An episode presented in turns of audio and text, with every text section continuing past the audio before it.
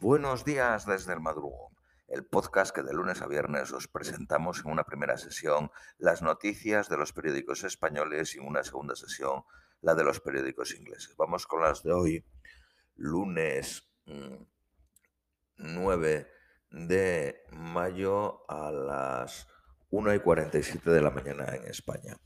Periódico BC. El G7 se compromete a eliminar de forma progresiva la dependencia energética de Rusia.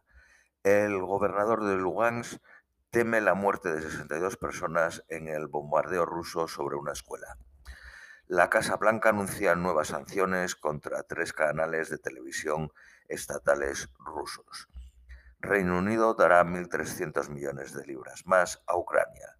El primer ministro canadiense realiza una visita sorpresa a Irpin.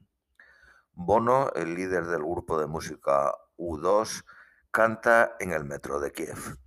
El regimiento Azov asegura que resistirá en la acería. Rusia reivindica la destrucción de una corbeta ucraniana cerca de Odessa. Ucrania informa del hundimiento de otro buque ruso en el Mar Negro. Rusia asegura haber destruido las armas suministradas por Occidente que se dirigían a Kharkov. El canciller alemán en un discurso a la nación dijo, no debe de haber una paz dictada por Rusia. Jill Biden, la primera dama de Estados Unidos, visita Ucrania en un viaje que no había sido anunciado. Allí se encontró con la mujer de Zelensky, a quien no se había visto en público desde que empezó la invasión. Visitó Uzhorod, en la frontera con Eslovaquia, al noroeste de Ucrania. El, gobierno británico considera que la estabilidad de Irlanda del Norte está en peligro. El Sinn Féin consiguió 27 de los 90 escaños en la Asamblea Norirlandesa. Ascienden a 32 los, los fallecidos, entre ellos una española, por la explosión del Hotel Saratoga en La Habana. Los talibanes vuelven a imponer el burka a las mujeres en Afganistán. Periódico El País. El G7 pacta más sanciones para ahogar la máquina rusa. Se comprometen a reducir su dependencia energética. Putin lanza ataques feroces en Lugansk y bombardea una escuela usada como refugio. Estados Unidos prohíbe a sus auditorías y consultoras actuar en Rusia. Borrell, el jefe de la diplomacia de la Unión Europea, condena el ataque a la escuela de Bolorodiska donde han muerto muchos niños. Transnistria desmiente que se prepare un ataque ruso en la región. Las tropas ucranianas se retiran de la ciudad de Popasna en Lugansk. Rusia afirma haber derribado cuatro bombarderos y cuatro helicópteros ucranianos en la isla de las serpientes. La Unión Europea exigirá a los países compartir el gas si Rusia corta el suministro. Más de 60 millones de personas no tienen lo básico para comer en América Latina.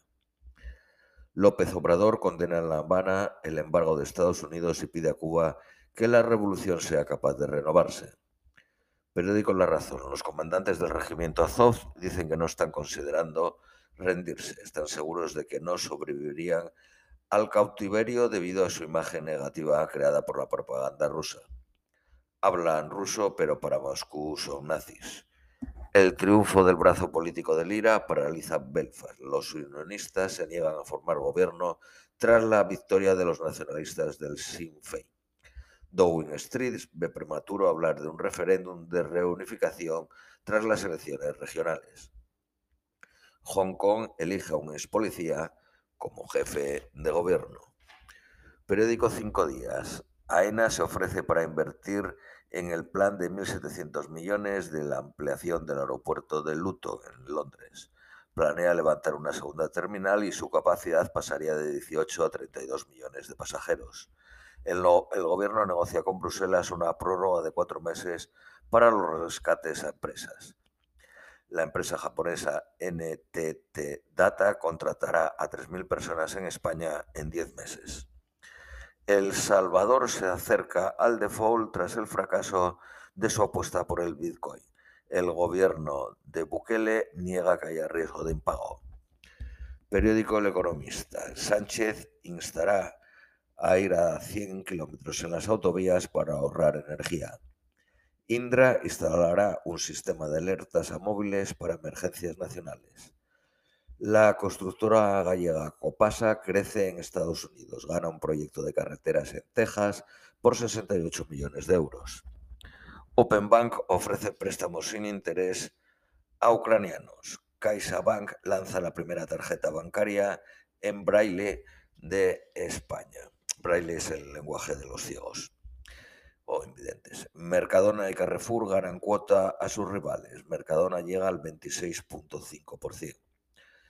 Hoy Feijóo será propuesto en el Parlamento de Galicia como senador autonómico. Podrá asistir al debate del, del Estado de la Nación, pero no intervenir. Chile sube el salario mínimo en un 14.3%, pasa de 365 euros a 440.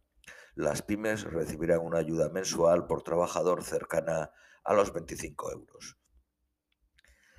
El porcentaje de población hispana en Estados Unidos supera ya el 18.7% y el número de hispanohablantes sube hasta alcanzar casi los 57 millones.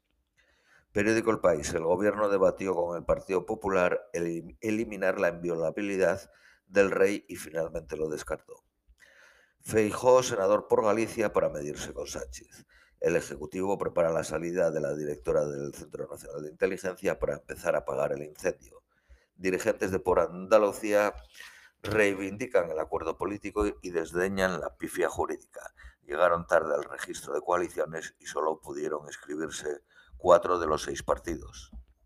Periódico La Razón. El Partido Popular ante el 19 de junio una estrategia opuesta a la que siguió en Castilla y León se centrará más en la autonomía andaluza y menos en Sánchez. El gobierno se enfrenta otra semana agónica por los, uh, la ofensiva de sus socios por Pegasus. Hacienda quiere aprobar el nuevo impuesto de hidrocarburos este año. Equiparará los impuestos del diésel y la gasolina. Sanidad creará una estructura de vigilancia en salud pública para evitar los fallos de, de esta crisis. 45.000 mujeres y niñas ejercen en España la prostitución. El 2% lo hacen por decisión propia y voluntariamente. El 90% están, son víctimas de la trata.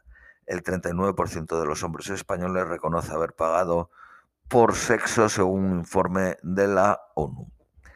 Esto es todo por hoy. Os deseamos un feliz lunes y os esperamos mañana martes.